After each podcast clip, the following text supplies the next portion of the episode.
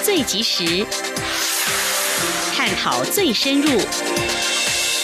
两岸 ING 为您掌握两岸大小事。两岸 ING 节目，黄丽杰、谭启贤制作主持。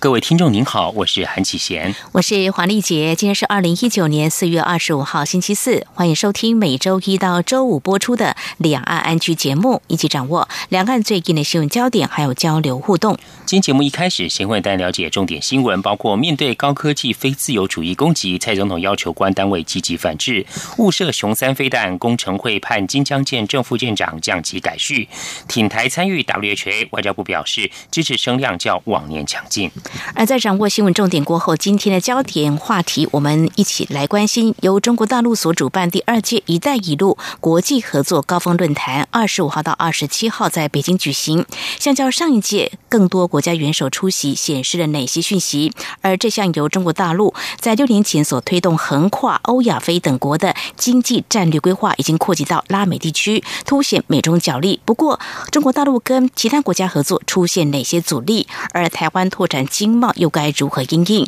我们在稍后将会访问大江大学大陆研究所副教授陈建甫观察解析。至于在节目第三单元。万象安居中，我们接下来关心哦。遇到爱乱杀价的顾客怎么办？爬六层楼梯上楼帮客户换瓦斯桶，换好后客户突然嫌贵。此外，遇到插队嫌东嫌西的客户，霸气老板是如何处理呢？另外，一名汽车业务在一场车展中和一名顾客谈买一部新车的生意，整整了一天，要签约付定金时，这名顾客竟又反悔，后来怎么样？稍后告诉您。接下来，先来关心今天的重点新闻。轻松掌握的新闻，I N G。蔡英文总统今天二十五号接见美国智库新美国安全中心下一世代国安领袖计划访问团。总统表示，台湾深受假讯息所害，深刻体验到威权国家利用自由伤害自由的做法对全球民主体制造成的威胁。他已要求国安单位深入分析这些高科技非自由主义的攻击与渗透，并积极严厉反制。以下记者欧阳梦平的报道。新美国安全中心是华府重要国安智库，对于国防政策的推动极具影响力，并积极培养新生代国安精英。蔡英文总统二十五号上午特地在总统府接见该中心的下一世代国安领袖计划访问团。蔡总统在致辞时表示，新美国安全中心在今年二月提出反制高科技非自由主义的计划，研究如何反制威权国家透过各种科技手段，尤其是利用假讯息渗透的方式。扩大在全球的影响力。总统指出，台湾也深受假讯息所害，他已要求国安单位积极严厉反制。总统说：“台湾确实呃深受呃假讯息所害，那么我们呃深刻的体验到威权国家利用自由来伤害自由的做法，确实对全球民主体制造成严重的威胁。”那因此呢，我也要求我们的国安单位务必针对这一些高科技非自由主义的攻击和渗透做出更深入的分析，并且呃积极的严厉反制。总统表示，去年台美全球合作暨训练架构已针对培养媒体试读以及捍卫民主议题举办工作坊，让台美双方更理解彼此对于假讯息议题的应应。总统也指出，由于网络科技日新月异，不同世代对于这些技术的掌握有明显差异，也因此在进行政策讨论时需要花更多时间沟通。中央广播电台记者欧阳梦平在台北采访报道。路透社报道指称，有美国官员透露，法国的一艘巡防舰“普月号”本月六号通过台湾海峡，并且通过海峡的时候曾经遭到中国军方尾随。报道也提到，欧洲国家舰艇航行到这个海域非常罕见，此举可能受到美国欢迎，但是会升高和中国的紧张关系。对此，蔡总统今天出席活动受访时回应：“台湾海峡确实是国际水域，我方都有掌握情势。”总统说：“台湾。”海峡确实是国际水域哦，那各式各样的呃军用、民用的船舰经过台湾海峡的时候哦，我们都有完全而且完整的精呃精确的掌握这个整个情势。报道并且指出，这次法国军舰通过台海，显示美国的盟友也越来越主张拥有在中国附近航道的航行自由，这可能促使美国的其他盟邦考虑跟进，例如日本以及澳洲。针对国际媒体报道，法国军舰在月初通过台湾海峡，国防部发言人陈忠吉今天表示，军方不对过程与细节评论，但强调军方对台湾周边的海空域情况都会运用联合勤监侦方式加以掌握和应处。以下记者肖兆平的报道。有国际媒体报道，据美方官员透露，法国军舰在月初通过台湾海峡。对此，国防部发言人陈忠吉二十五号受访时不愿详加说明，仅强调国军一定会对台湾周边海域通行的基建加以掌握。媒体进一步追问法国军舰是否真有通过台湾海峡，陈忠吉表示，国防部不会评论，但不管是法国还是其他国家，军方都会保持高度警戒，做好国家。安全准备工作，他说：“呃，我们国家四面环海，对于周边都是国际繁忙的水道，呃，所以各国的不管是船舰也好，呃，它是军用的或者商用的，其实呃经过都相当的频繁。我们国军的任务是运用联合勤监侦，对于周边的呃各项不管是航空器或者是这些船舰。”我们都保持高度的警觉。有评论认为，法国军舰通过台海后，可能进一步升高与中国的紧张关系。陈忠吉重申，国军就是做好自己的防务工作。他说：“呃，对于外界的这些呃任何的状况，呃，我们都会呃持续的掌握。当然，呃，我们也秉持了不挑衅，还有不确敌的态度。”啊，做好我们自己的呃国防安全的工作。外界也认为，后续可能会带起周边及盟邦国家有相关航行活动。陈忠吉表示，军方不会有这样的臆测，强调国军就是顾好区域以及国家安全，并做好最万全的准备。中央广播电台记者肖兆平采访报道。三年前发生的海军金江舰熊三飞弹误射案，造成渔船“响立深号”船长黄文忠死亡，三名船员受伤。此案经监察院弹劾之后，公务员惩戒委员会今天判金江舰舰长林伯泽、副舰长林清吉降级改序，舰队长胡志正记过两次，舰指部作战科长李连仁以及作战处长李明华等六名军官升阶处分。香港战中案参与者遭判刑，陆委会副主委邱垂正今天二十五号表示，战中案肇因于北京毫无诚信，没有兑现香港普选承诺，港人因此起身争取民主普选的和平抗争行动，但参与者却遭刑事判决。陆委会对此要再度表达遗憾之意，并认为此事凸显了中共主导的一国两制毫无保障可言。请听记者王兆坤的报道。陆委会副主委邱垂正在例行记者会上表示。港人追求自由、民主、法治、人权等核心价值，是香港珍贵的优势资产，更是经济社会的前进动能。执政者应正面看待其时代意义，尊重并保障人民政治权利。邱垂正强调，执政者如果一味担忧畏惧，甚至以刑罚贺阻，片面否定公民不服从基本权利，不但无法弥补政治体制的缺陷。更将错失改善自身制度的良机。邱垂正说：“我们还是要再次呼吁有关的方面，应该要信守基本法对香港一国两制、港人治港、高度自治的承诺，这才是维系香港繁荣发展的根本之道。”此外，关于台湾人力银行业者刊登中国职缺一事，邱垂正表示，这样的行为是否违反两岸条例等相关规定？已移请劳动部进一步了解及查处。针对中国大陆可能基于政治目的，利用补贴企业方式影响我方选举，或违法介入台湾媒体的经营一事，邱垂正指出，政府各相关部门已在密切关注、积极查处、严加防范。中央广播电台记者王兆坤台北采访报道。针对香港战中案参与者遭判刑，中华亚太精英交流协会今天举行的座谈会，探讨“一国两制”的困局。新国策台湾智库咨询委员董立文表示，“一国两制”存在欺骗、强制、从属三种特性，已经可以确定是中共的政治承诺无效，而且不准讨论任何可行的方案。更重要的是，“一国两制”台湾方案让台湾变成了地方政府，中华民国将会因此被消灭。请听记者王兆坤的。采访报道：战中案参与者遭判刑。成功大学政治系教授梁文涛表示，刑期比预期短，应属警告性质，但罪名根本是莫须有罪名。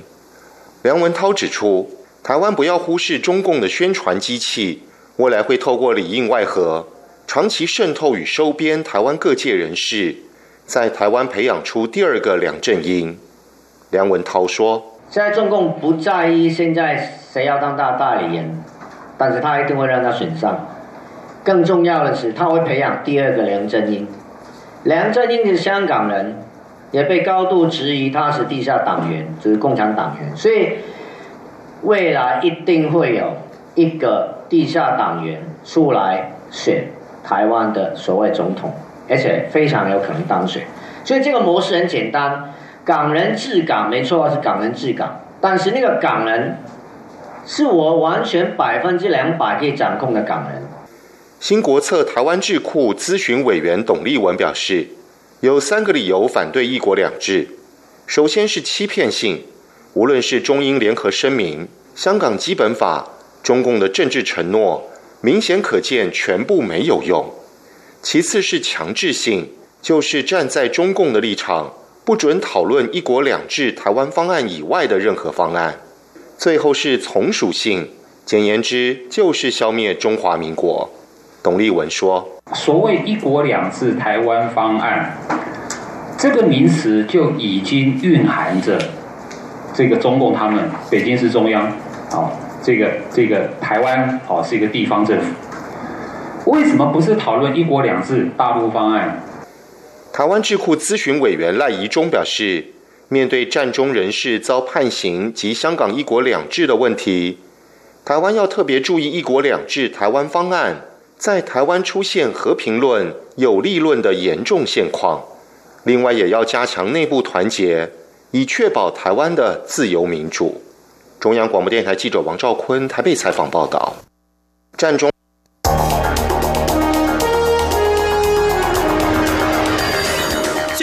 的新闻嗅觉，延伸您的视野，让您听到最硬的两岸焦点。连线访问这次随团出访的央广记者黄维婷。是的，今天在大陆福建平潭举办了一场两岸关系研讨会，对世界经济与亚洲会产生哪些影响呢？其中五百个是感染艾滋病的孩童，那分散在呃广东。从正经情势分析。两岸交流观察到新闻现场直击，两岸 ING 有最多元的声音、多面向的观点以及最专业的剖析，请收听每周一到周五晚间六点到七点，由中央广播电台新闻部黄丽杰、韩启贤制作主持的《两岸 ING》。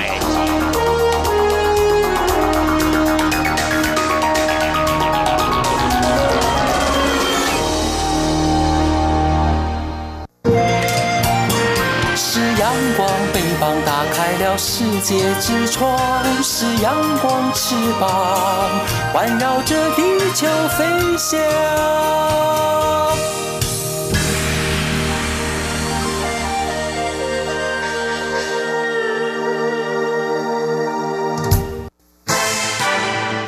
轻松掌握的新闻，I N G。对于下月底即将登场的世界卫生大会，外交部今天表示，目前已经有超过十个友邦提出邀请台湾以观察员身份参与世界卫生大会提案，而且国际支持台湾声音也越来越多，因此外交部会争取更多支持，以达重返世界卫生大会目标。以下记者肖照平的报道。第七十二届世界卫生大会将在五月二十号起一连八天在日内瓦举行。外交部争取参与 WHA 的相关工作都已经照规划进行，且今年国际支持台湾参与的声浪较往年更为强劲。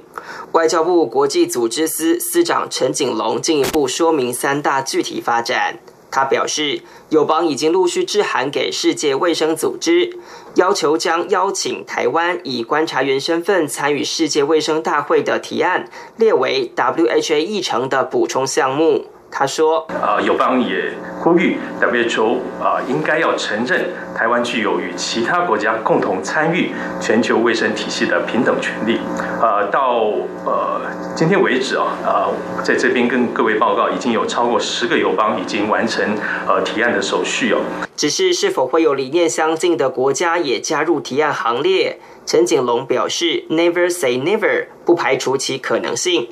第二项进展则是无国界记者组织在月初呼吁联合国同意台湾记者及媒体采访其体系下的会议，当中就包含五月的 WHA、九月的联合国大会以及第四十届的国际民航组织大会。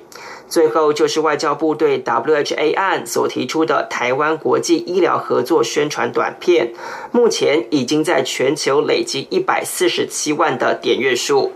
不止争取 WHA，外交部也努力争取参加今年的国际刑警组织大会。陈景龙表示，今年是台湾第三度正式争取以观察员身份参加大会，虽然很有难度，但已经感受到国际的支持力量。他说：“那不过我相信各位也注意到，其实 Interpol 秘书处的态度还是非常强硬的。OK，我们。”没有办法期望呃，i n t e r p o l 秘书处或者是部分成员哈，他们的态度在一夜之间改变。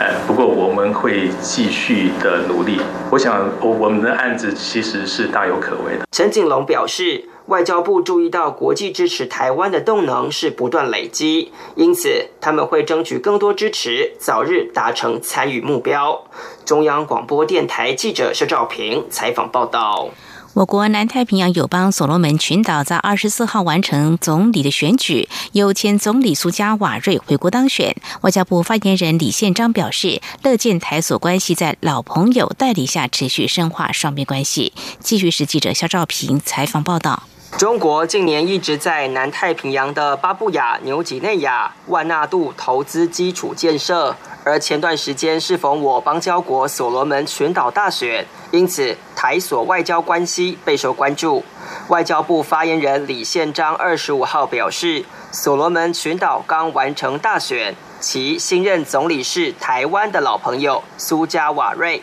蔡英文总统的贺函已经准备好了，政府会透过外交管道尽快转交给苏加瓦瑞总理，且讨论双边合作事项是下一步要尽快举行的工作。李宪章说：“怎么样持续深化我们跟所罗门之间的双边关系，然后持续来推动，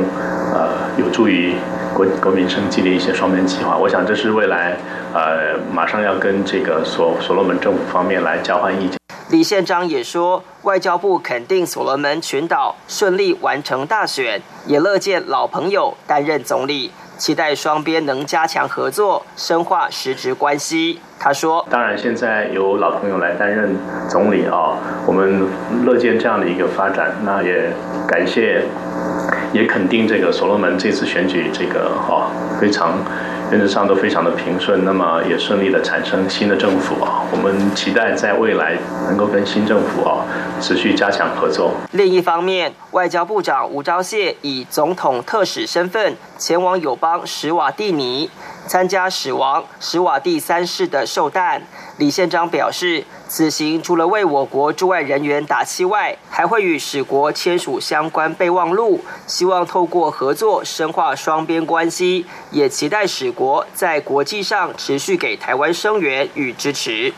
中央广播电台记者肖兆平采访报道。台北市长柯文哲五月下旬将因驻日代表谢长廷的邀请到日本访问，外界推测这是否代表白绿破冰？柯文哲今天二十五号受访时表示，来台旅游的日本光客人数远不如到日本旅游的台湾人人数，所以谢长廷请他支持台日观光高峰论坛，这是私人交情，跟白绿破冰有什么关系？媒体问柯文哲，他曾说自己是美中日三方最能接受的人选，是否要趁总统大选前争取这三方的支持？柯文哲说。不用说，在选举前随时都要有这三方的支持，或至少要与这三方保持友好。至于柯文哲三月才去美国，之后将率团到上海出席双城论坛，现在又要去日本，是否为总统大选布局？柯文哲则反问：为什么要想那么多？他说：这只是刚好，每天都有刚好的事啊。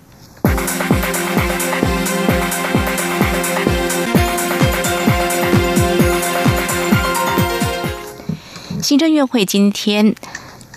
针对海洋基本法草案明定六月八号为国家海洋日，海委会将会在一年后将会提出国家海洋政策白皮书，对海洋事务法治、海洋产业、海洋文化、海洋生态保育、海洋废弃物以及海洋人才培育提出政策方向，打造生态安全繁繁荣的海洋国家。请听记者王威婷的采访报道。行政院会二十五号通过海洋基本法草案，草案明定为打造生态安全繁荣之优质海洋国家，维护国家海洋权益，提升国民海洋科学知识，深化多元海洋文化，创造健康海洋环境与促进资源永续，健全海洋产业发展，推动区域及国际海洋事务合作，特制定本法。草案重点包括明定六月八号为国家海洋日，统筹各目的事业主管机关涉海权责，制定海洋空间规划法规与协调海域使用及竞合，以和平互惠确保我国海洋权益理念，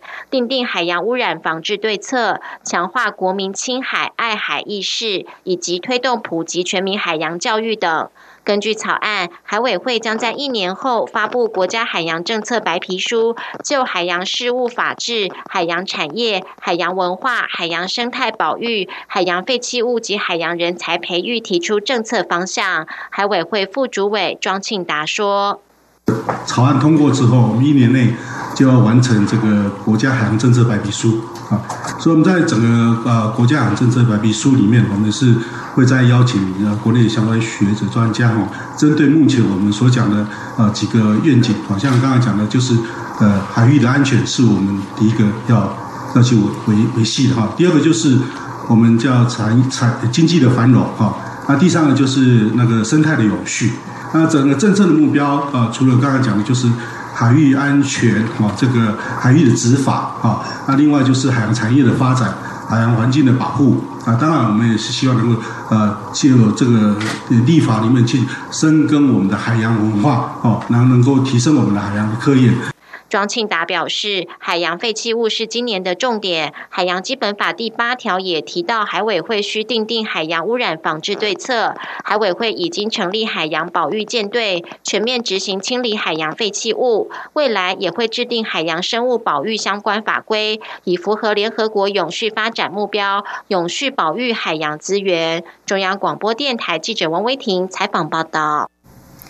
科技部今天二十五号指出，台湾大学海洋研究所团队部件的海气象浮标成功收集到二零一六年超级台风尼伯特来袭时的资料，并揭露关键时刻大气和海洋间互动的连续过程，朝准确预报台风迈进一大步。研究成果也登上二零一九年四月的《自然通讯》期刊上。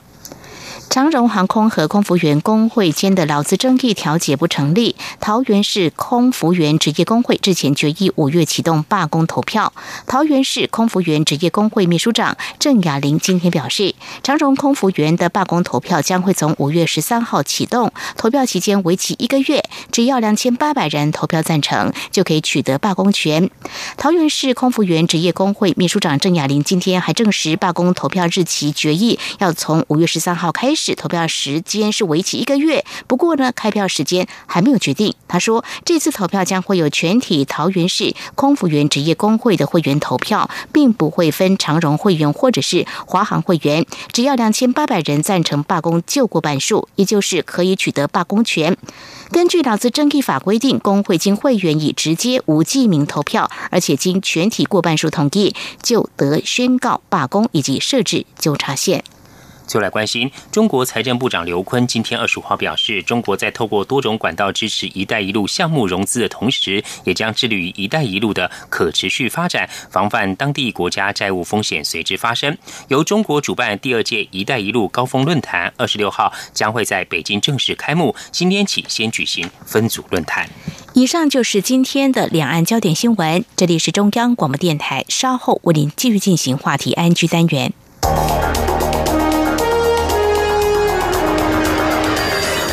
敏锐的新闻嗅觉，延伸您的视野，让您听到最硬的两岸焦点。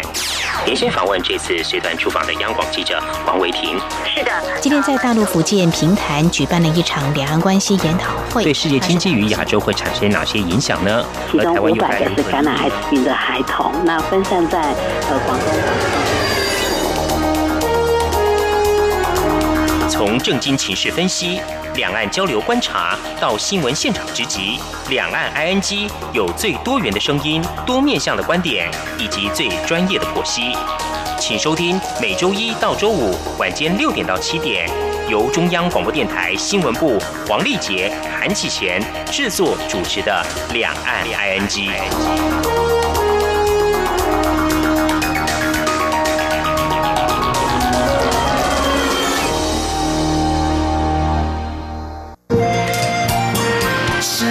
光，翅膀打开了世界之窗；是阳光翅膀，环绕着地球飞翔。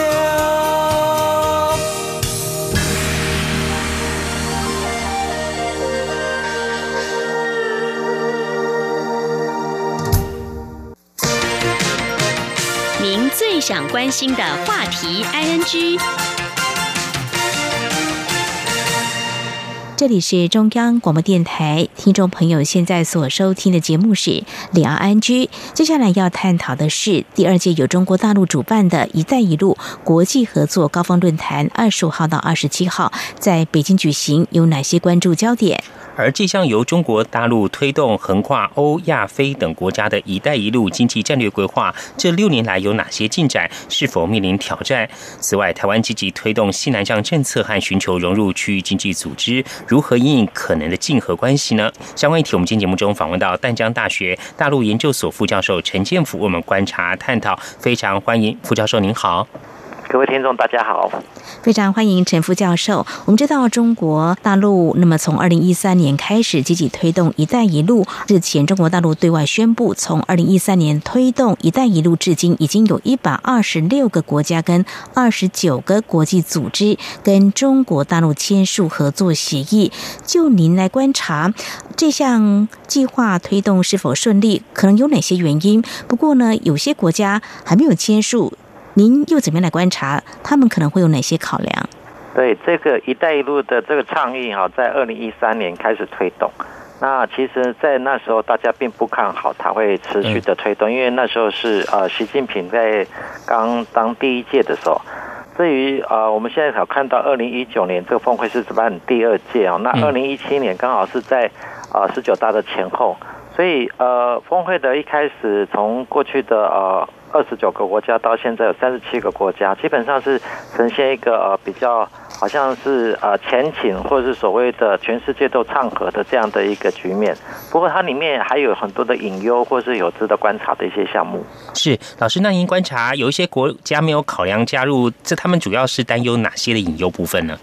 其实如果是从整个“一带一路”的观察，那过去它只是从尝试从欧亚或从所谓的亚洲到欧洲的一个方向。那目前啊，一带一路已经成为中国对外交关系的一个重要的策略或战略，所以它不止横开的欧亚、非洲，还有所谓的啊中南美洲，其实也成为一带一路的一个所谓的包含的地方。所以刚刚主持人要讲到一百多个国家啊，一百二十几个国家，那在过去是没有考虑到非洲跟拉丁美洲，因为从整个路线来讲啊，比如说西非这些国家里面，基本上跟一带一路是有蛮大的距离。那拉丁美洲更没有在所谓的中国的丝绸之路跟所谓的路上。的啊，丝绸之路这两个的范围里面，那最主要的一个氛围就是在整个这边所谓的啊，比如说拉丁美洲也好，或者是所谓的非洲国家，在这几年来积极的需要国际的一些所谓的资金的援助，他们的资金缺口非常大。在过去可能依赖这个所谓世界银行或是所谓国际货币基金会的这样的补助，但目前为止很多国家因为它的赤字都呃缺口蛮大，所以它急需要来自中国方面的一个资金的一个挹注。所以我们原本预估说这样的一带一路可能会随着中国的经济发展，那不断往外扩充。嗯，然后呃近几年可以发现，其实它也面临到呃一些内部的，比如说我们呃从。美中的贸易的大战之后，让它的这个所谓进展速度有稍微缓慢下来。不过，呃，在整体而言，在呃新加入的像啊拉丁美洲国家跟这些所谓的东欧的国家，其实他们反而是啊逐渐的往这个所谓的中国的这样持续效果往这边靠拢。所以我们可以看到这一届的所谓的峰会，大概有三十七个国家的领导人会参加这场会议。嗯哼，所以显示他们对于“一带一路”这样的计划，可能还是有些兴趣，会进一步来做些评估。那么后续我们会持续来关注。不过呢，我们也看到中国外交部长王毅在日前一项记者会当中，他谈到第二届“一带一路”国际合作高峰论坛，在当中呢有一个非常重要的意义，就是要坚持啊支持多边主义，强调。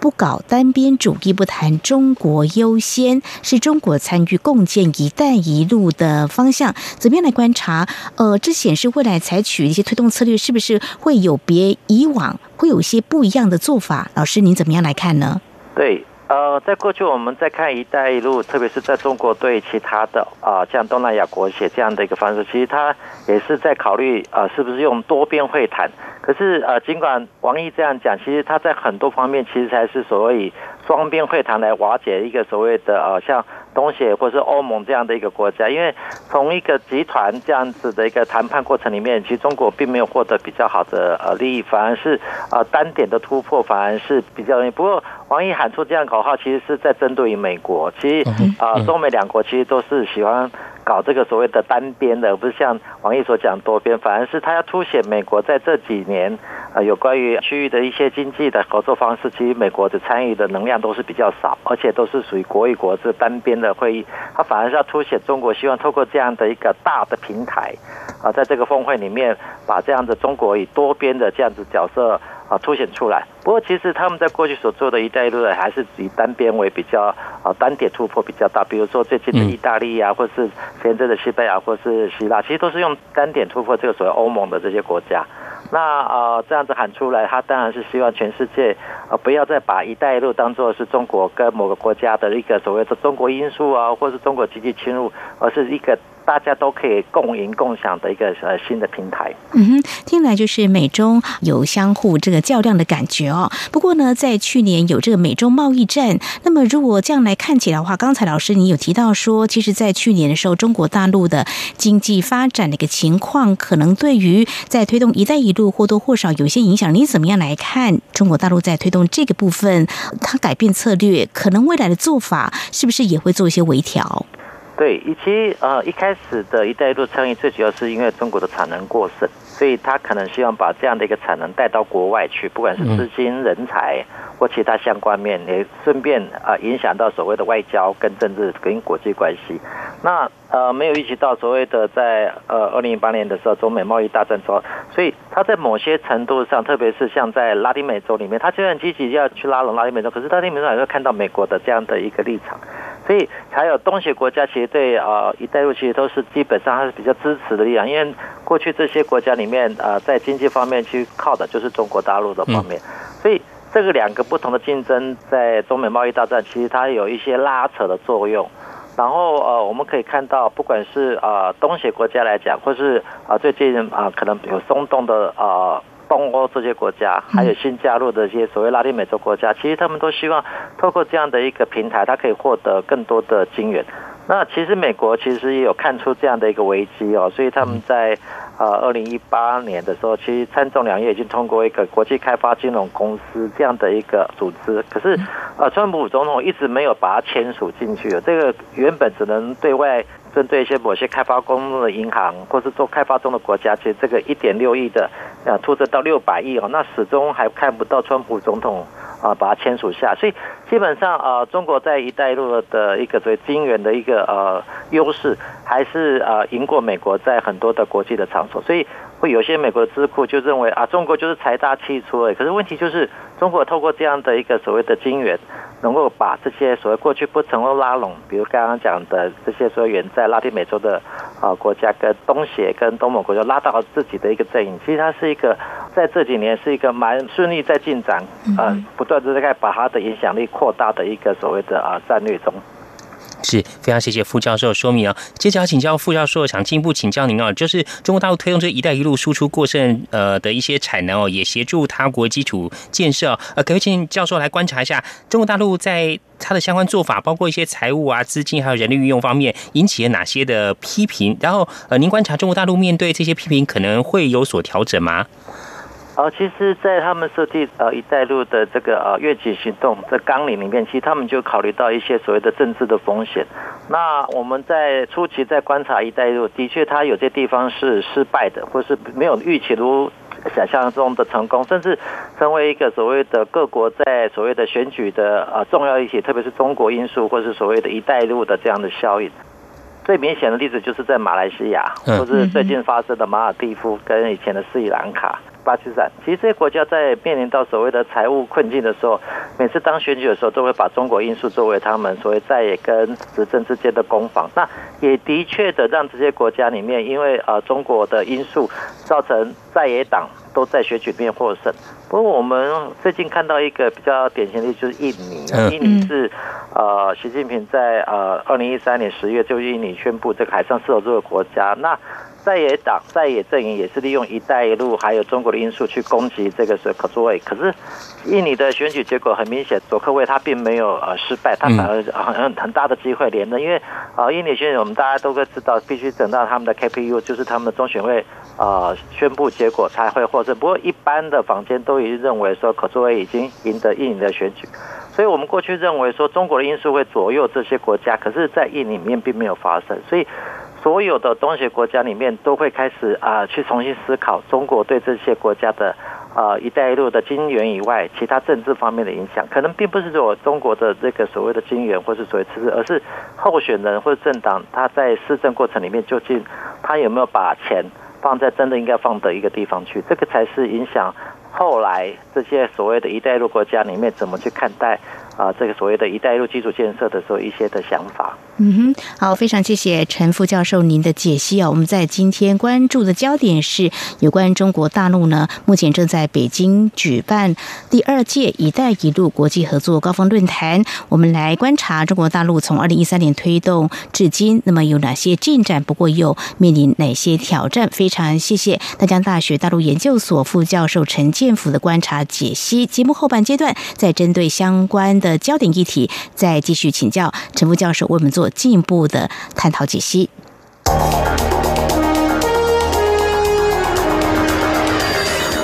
最敏锐的新闻嗅觉，延伸您的视野，让您听到最硬的两岸焦点。连线访问这次随团出访的央广记者王维婷。是的，今天在大陆福建平潭举办了一场两岸关系研讨会，对世界经济与亚洲会产生哪些影响呢？其中五百个是感染艾滋病的孩童，那分散在呃广东。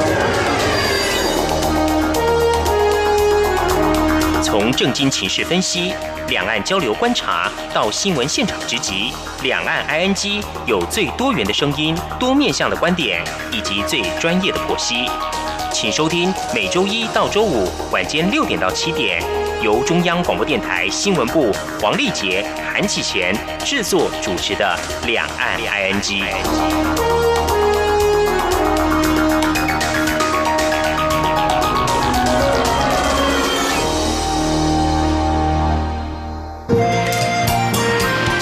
阳光，翅膀打开了世界之窗，是阳光翅膀环绕着地球飞翔。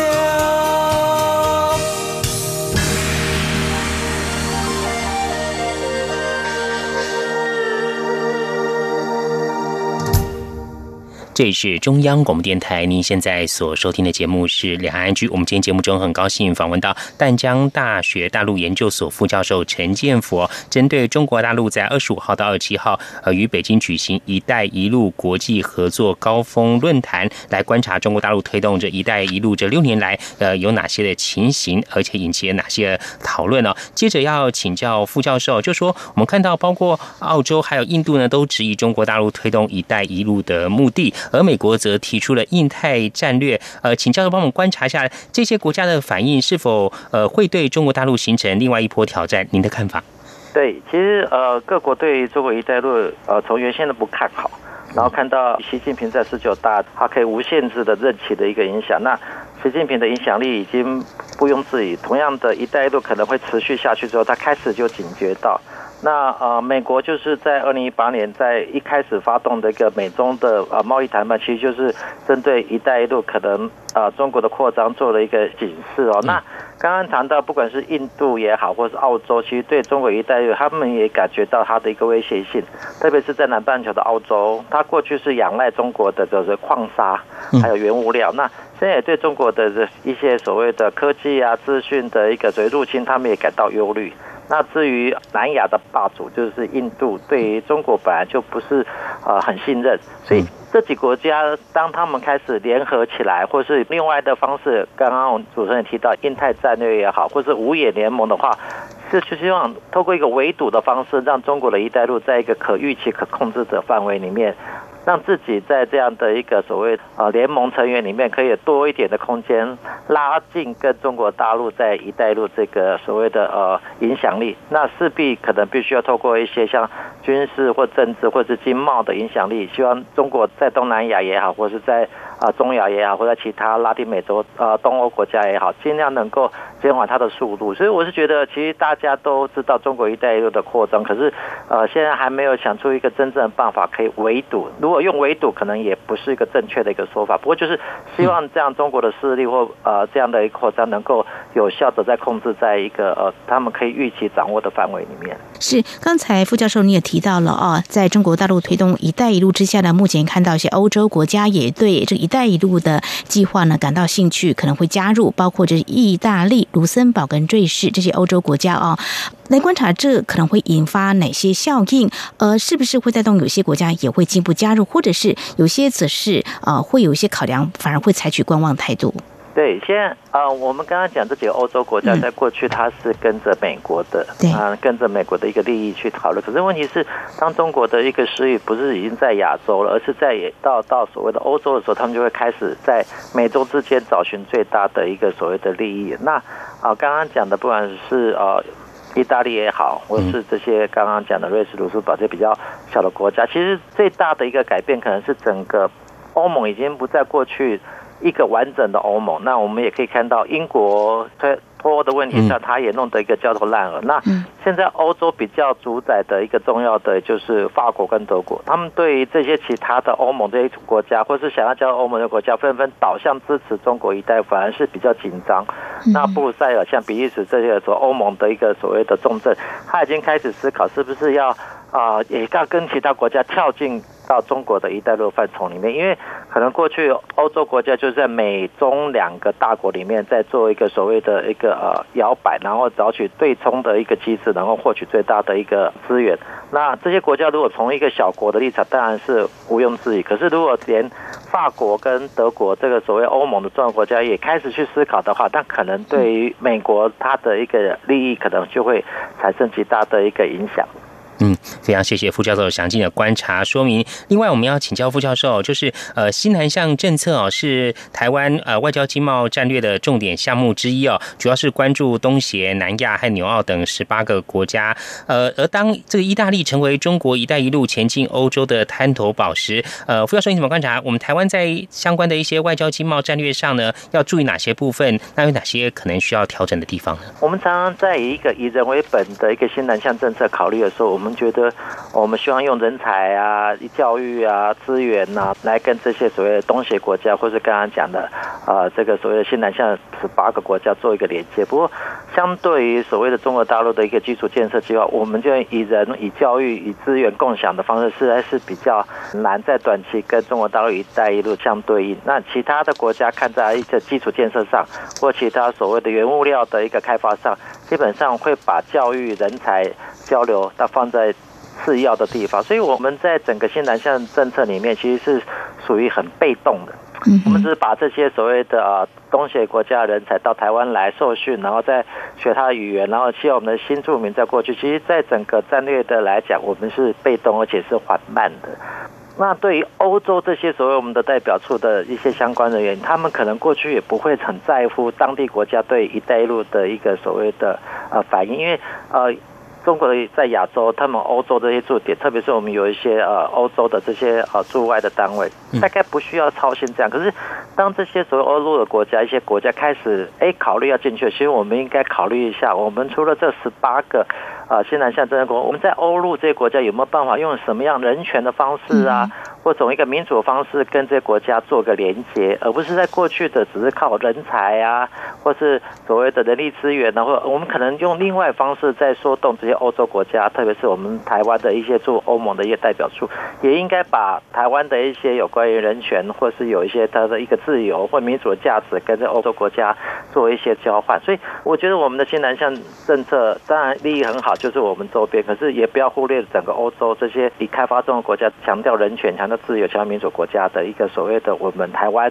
经济、我们的民主、我们的人权的一个缩帖。我是觉得应该是比较多管齐下啊，不准只可能靠所谓的新南向一部分，可能对呃未来的一个所谓的对欧陆国家的影响，可能台湾就会。而又居于一个下风这样子嗯哼，好，非常谢谢陈副教授你对政府的提醒以及建议哦。另外，我们看到相关的讯息报道，就是在二零一五年啊，中国大陆发改委愿景跟行动的安排当中，明白表示呢，为台湾参与“一带一路”建设做出妥善的安排。即便呢，我们台湾没有申请亚投行，不过呢，我们也看到蔡英文总统曾经表示要以一千亿作为政府开发协助 ODA 的计划。在去年的时候，我们也请教过老师哦，就。说这个新南向政策计划用这样一个资金做一个支持，那现在面对中国大陆在推动“一带一路”有些进展，不过也面临一些挑战。您觉得我们怎么样来推动才能够奏效，让我们的新南向政策有更好的一个成效呢？蔡英文政府他愿意提供这样的 ODA，这样子给我们台湾的商人到所谓东南亚去投资哦的一个所谓利息的补贴。可是问题是，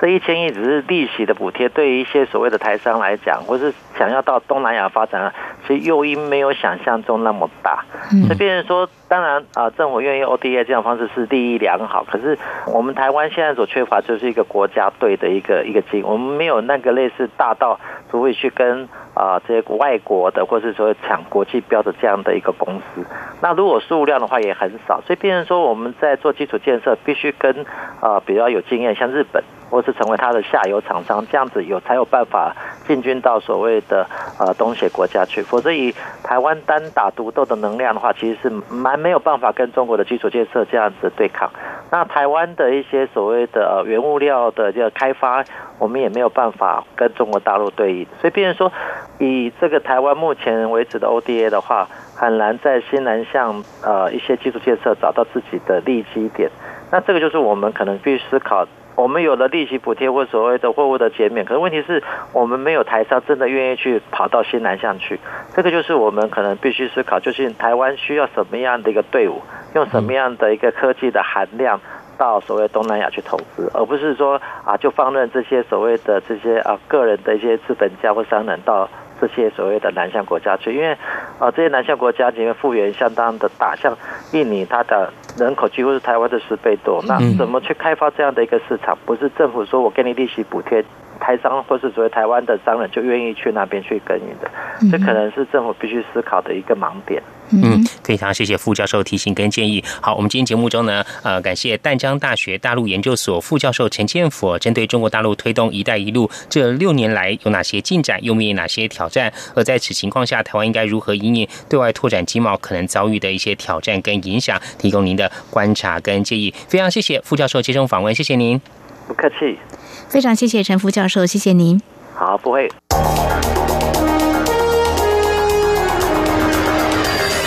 最敏锐的新闻嗅觉，延伸您的视野，让您听到最硬的两岸焦点。连线访问这次随团出访的央广记者王维婷。是的，今天在大陆福建平潭举办了一场两岸关系研讨会，对世界经济与亚洲会产生哪些影响呢？其中五百个是感染艾滋病的孩童，那分散在呃广东。从正经情势分析、两岸交流观察到新闻现场直击，两岸 ING 有最多元的声音、多面向的观点以及最专业的剖析。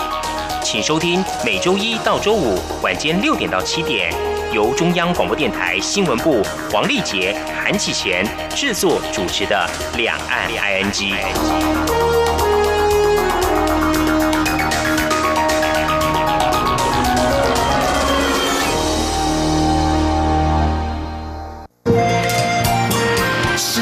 光，翅膀打开了世界之窗，是阳光翅膀环绕着地球飞翔。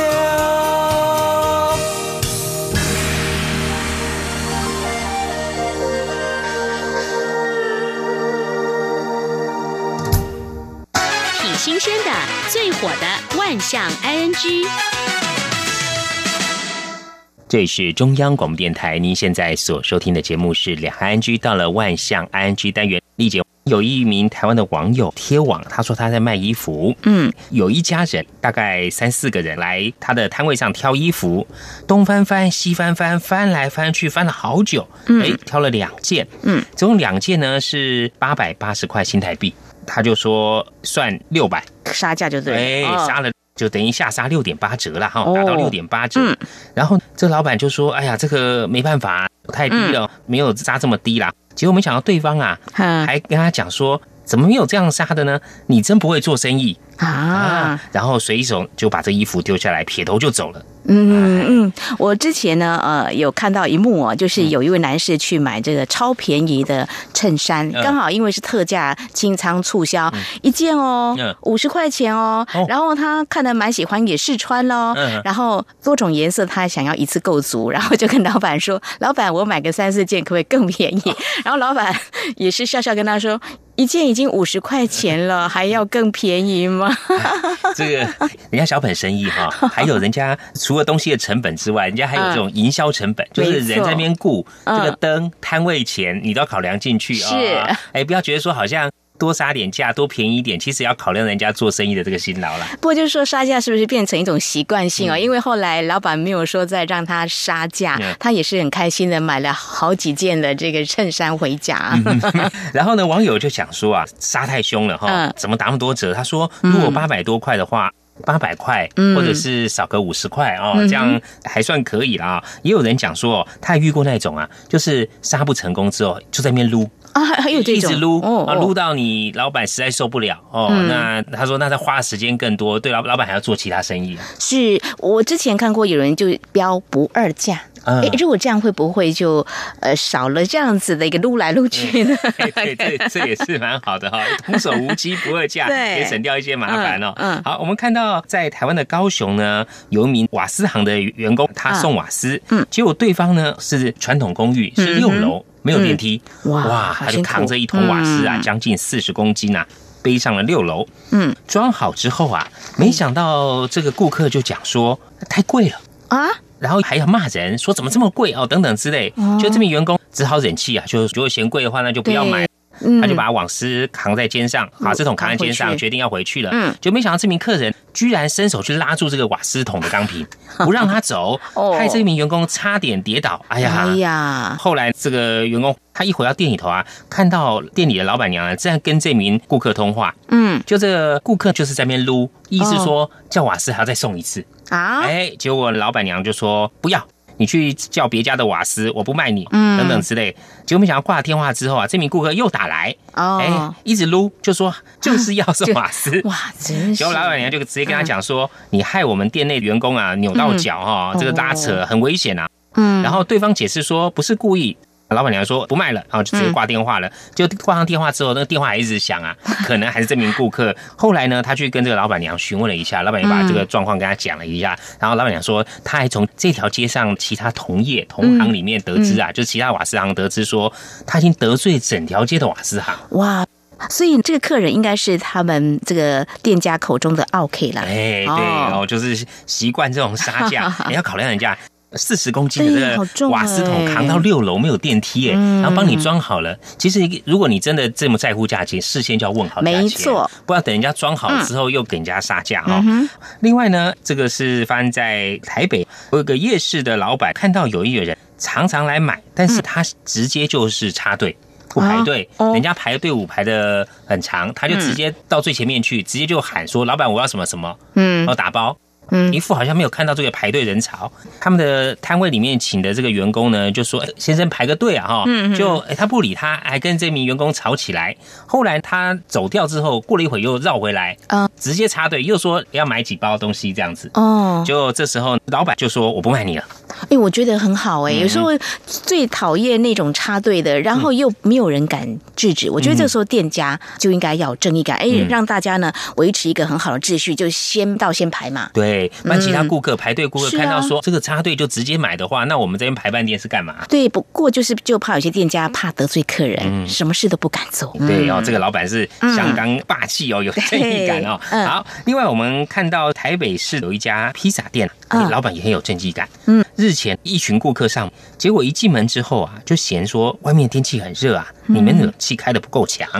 然后又说你们店内的音乐太大声，哎，就教训了一下店员。哦，还讲说你们音乐太大声啊，我们要聊天的话，声音呢要讲的很大声等等之类哦。嗯，付账的时候啊，还把钱丢在地上。怎么这样子呢？另外更夸张的是，这群顾客走之后，又到店家的网页上去留下负评哎呦，还建议啊，说今天来帮我服务人，如果是员工的话，就建议老板开除；如果这个服务的人是老板的话，建议你把店顶让。哎呦，老板非常生气啊，就回说以后拒绝这一群顾客再上门，我就拒卖了。哦，虽然说以客为尊呢，不过呢，这个呢，好像什么都需要服务，让他百分百满意的，不如他自己去当个。老板看看，对，后来网友就群起挞伐，结果呢，这群来消费顾客就把这个负评留言给删除了哦。嗯，这群顾客公司的主管呢也出面道歉了啊。那我们另外看看中国大陆，这是之前在一个车展，嗯，有一名汽车业务呢跟客户哦谈买卖，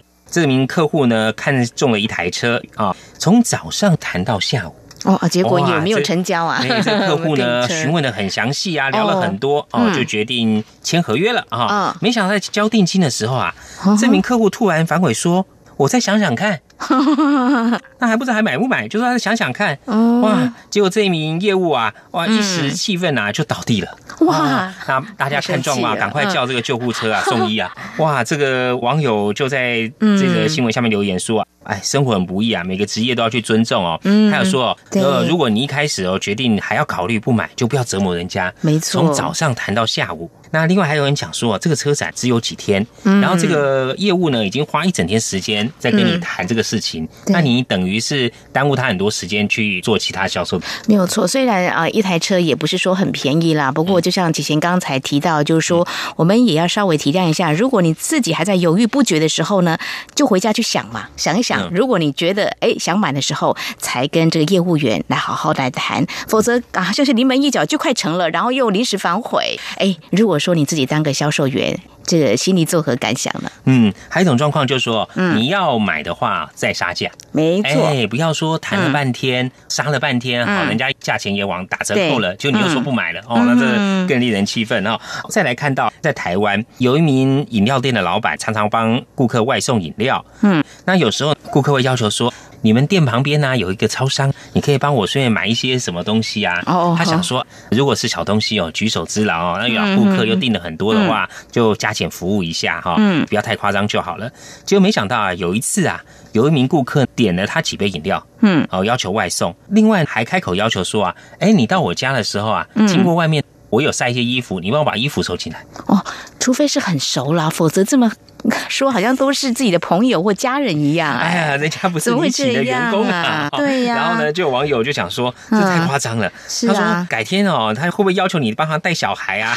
那就要算工时哦，还要帮你打扫家里啊，真是太夸张了。那要 part time 了。对，就说我们服务业呢，还有开人做生意哦，都是顾客至上。对，但是作为消费者，不能要求真的太过分。哎，就是人家在贩售什么东西，就是买那个东西跟服务嘛。对，你不能要求额外去做。真是太夸张了。嗯，好，这是今天跟听众朋友分享节目尾声，再和听众朋友呼吁一下：如果说听众朋友对我们节目任何建议看法，非常欢迎利用以下管道来告诉我们。传统邮件寄到台湾台北市北安路五十五号两岸安居节目收。电子邮件信箱，我们节目有两个，一个是 i n g at r t i 点 o r g 点 t w，另外一个是 Q Q 信箱一四七四七一七四零零 at q q dot com。同时，听众朋友，我们还可以透过 Q Q 线上即时。互动 QQ 码一四七四七一七四零零。另外，也非常欢迎听众朋友加入两岸安居脸书粉丝团，在脸书的搜寻栏位上打上节目名称“两岸安居”来搜寻，就可以连接到我们的页面。不论是对节目的建议看法或收听感想，都非常欢迎利用刚刚这些管道来告诉我们。好，那么这是今天节目，非常感谢听众朋友您的收听，祝福您，我们下次同一时间空中再会，拜拜。